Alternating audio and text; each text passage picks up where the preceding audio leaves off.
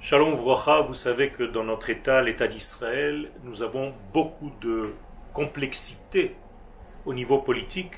Ceci est normal puisque nous sommes un pays qui avance tellement vite et les choses se mettent en place avec la même rapidité.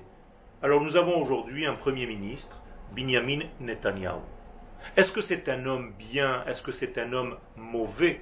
En réalité, c'est un homme qui est aujourd'hui de facto au chef de notre État. C'est le chef de notre État. Alors, vous pouvez dire ce que vous voulez quant à ce qu'il fait, à ses actions, mais ne jamais attaquer l'homme, sa famille, ses enfants. Tout est légitime, nous sommes dans une démocratie, nous pouvons parler, nous pouvons nous exprimer, mais faire très très attention avec le kavod qu'un roi d'Israël doit avoir.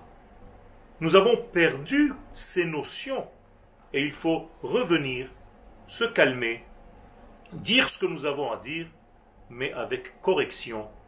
Et c'est comme cela que nous allons corriger tous les défauts, car il y en a, et avancer vers notre rédemption totale.